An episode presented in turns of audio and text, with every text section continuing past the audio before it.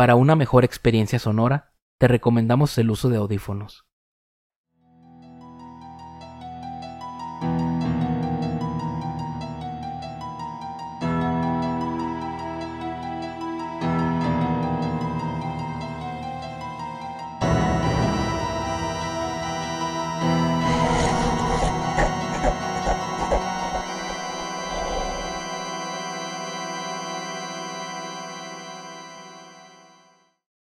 Estas historias pueden contener lenguaje explícito o descripciones gráficas de violencia. Se recomienda discreción.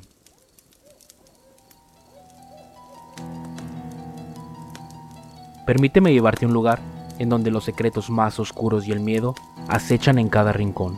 Soy Rafael Castellanos, tu anfitrión en este escalofriante viaje. Así que apaga las luces, enciende las velas y adéntrate conmigo en estas historias antes de dormir. Antes de dormir el espantapájaros. En un tranquilo pueblo agrícola, donde los campos dorados se extienden hasta donde alcanza la vista, una sombra inusual se cierne sobre la cosecha. Los habitantes murmuran sobre un espantapájaros enigmático, que en lugar de ahuyentar aves, parece teñir de terror la pacífica comunidad. ¿Qué demonios pasa con este espantapájaros?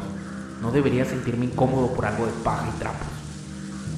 Juan un agricultor local se encuentra al borde de su campo de maíz, observando la figura inmóvil que se alza en el centro. La luz del sol se desvanece, dejando que las sombras se adueñen del paisaje. ¡Eh, Antonio! ¿Has oído los rumores sobre este espantapájaros? Sí, Juan. Dicen que está maldito o algo así. Que trae desgracia. A mí me parecen patrañas. ¿Qué tal va tu sembradío? Pues será el sereno, Antonio. Yo lo veo un tanto perturbador. Y mi sembradío va muy bien. Podría decir que mejor que otros años. Pues el mío va a la chingada. Es el tercer año consecutivo que nomás no puedo cosechar ni madre. Los cuervos graznan en respuesta, como si llevaran consigo un mensaje siniestro. Juan no puede ignorar la sensación de que no está bien. Pues yo creo que debería ir a revisar eso. Ajeno a lo que le espera, Juan se adentra en el campo, pero no está solo. Algo más se mueve entre las hileras de maíz, algo que susurra en la brisa, y despierta el miedo que acecha en lo más profundo de la noche. El campo, en apariencia tranquilo, se transforma en un paisaje donde las sombras juegan con la realidad. Juan, inquieto, siente la mirada de la oscuridad sobre él. ¡Hola! ¡Hola! ¿Hay alguien ahí? ¡Hey! ¿Hay alguien ahí? Las sombras, como entidades vivas, parecen cerrarse alrededor de Juan. Cada susurro del viento lleva consigo un eco inquietante. En la periferia de su visión, Juan distingue la figura del espantapájaros, inmóvil, pero emanando una presencia siniestra, con sus ropas andrajosas, su sombrero desgastado ocultándole el rostro y sus brazos extendidos en direcciones imposibles. Esto no puede ser real. Juan regresó a su casa. Los días pasaban la quietud del campo se rompió cuando las sombras comenzaban a engullir a los residentes del lugar, personas desvaneciéndose como humo en el viento. Los murmullos de la gente hablaban sobre el espantapájaros maldito de Juan. Decían que cobraba vida en la penumbra, devorando las almas de aquellos que se aventuraban demasiado cerca. Las historias de personas desaparecidas se propagan entre los lugareños. ¿Escucharon sobre Luis? Dicen que se lo llevó el espantapájaros. No puede ser verdad. Eso es solo una leyenda. Luis, tras una noche de excesos en la cantina, decide acortar su camino a casa atravesando el campo y lo conduce hacia la figura ominosa del espantapájaros. Entre la oscuridad y la neblina, Luis se encuentra frente a él.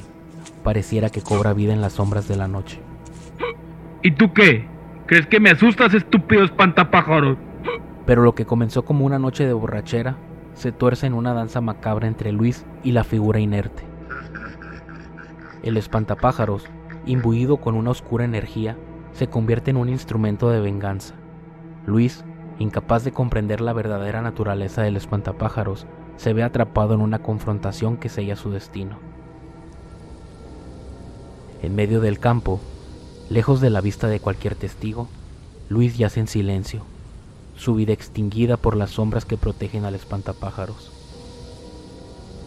Y así, vecino, Encontraron su cuerpo hoy por la mañana. Estaba completamente desfigurado.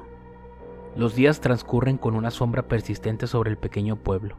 Juan, angustiado por la incertidumbre y la desesperación que se cierne sobre la comunidad, toma la decisión de enfrentarse al espantapájaros, toma su rifle y lo carga. Adentrándose en el campo de maíz, la oscuridad se ciña a su alrededor como un manto ominoso. Cada paso hacia el espantapájaros es un eco de su valentía mezclado con el temor palpable que se respira en el aire. Debo hacerlo. Debo descubrir la verdad detrás de todo esto. Mis cultivos están yendo al carajo por este maldito espantapájaros. Ya nadie quiere de mi maíz. Todos dicen que este es un lugar maldito, pero yo no lo creo. Mientras se aproxima al punto donde el espantapájaros se alza en la distancia, su imaginación le juega trucos aterradores. ¿Quién anda ahí? Ya estuvo bueno. Las sombras danzan en la periferia de su visión, confundiéndose con las formas distorsionadas del maíz que se mecen con el viento nocturno. No puedo dejar que el miedo gobierne mi mente. Debo enfrentar la verdad. Con el corazón latiendo con fuerza, Juan se acerca finalmente al espantapájaros, pero lo que descubre a la luz de la luna cambia todo lo que creía conocer. El espantapájaros se abalanza sobre él. Juan dispara su rifle, le da en el brazo y este cae sobre el maíz. ¡Ay, maldita sea, Juan! ¡Antonio! ¿Cómo? Antonio se quita la máscara. Su mirada era una mezcla de odio y dolor. no soportaba verte tener tanto éxito mientras mis campos se marchitaban. Decidí arruinar tu reputación, sembrar el miedo en cada sombra de tu pinche tierra. La envidia como un espectro oscuro había impulsado a Antonio a cometer actos impensables. Toda la cosecha que perdí por tu mezquinidad, Antonio. No me arrepiento de nada. Tú y tus campos se pueden ir mucho al carajo. Mi propósito era arruinarte y ya lo hice. Antonio, al verse descubierto, se levanta y corre adentrándose más en los campos, dejando detrás el rastro de su traición. Corre desesperadamente, pero las sombras conspiran en su contra. Frente a él se postra una enorme figura. La malevolencia del espantapájaros lo envuelve. La luz de la luna revela unas enormes garras. En sus ojos parecía dibujarse el infierno. ¿Y tú quién eres?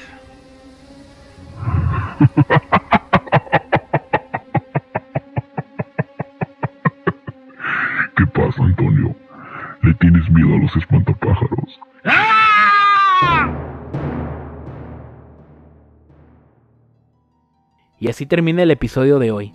En la oscura danza entre la envidia y la traición, siempre pagaremos los platos rotos. Recuerda que cada jueves navegaremos por los rincones más tenebrosos de la imaginación en Antes de Dormir. Queremos agradecer a todas las personas que nos han estado apoyando en este proyecto. Síganos compartiendo con sus amigos y familiares para llegar a más lugares y crecer esta comunidad de Antes de Dormir. Síguenos en nuestras redes sociales como arroba antes de dormir MX.